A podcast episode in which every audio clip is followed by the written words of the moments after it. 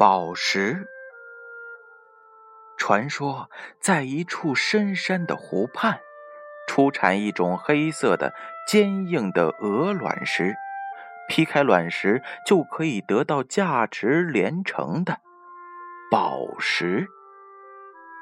这种石头外形和其他的卵石没有明显的区别，只是摸起来不像别的石头那么冷。稍微有些温暖，因此还是很容易识别的。智者知道了这个消息，开始一颗颗寻找宝石。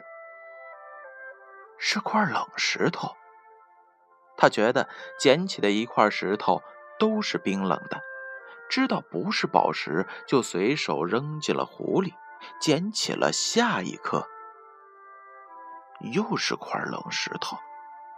他一面自言自语，一面不停的把石头扔进湖水里。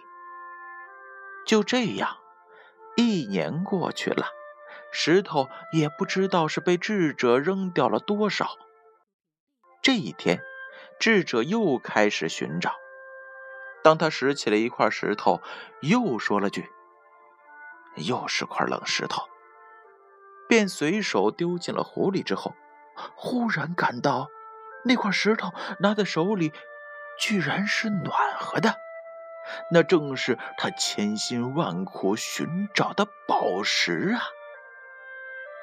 智者懊恼大叫了起来。可是那块石头已经在他的下意识的一掷之下，沉入湖底。小故事，大智慧。这则故事。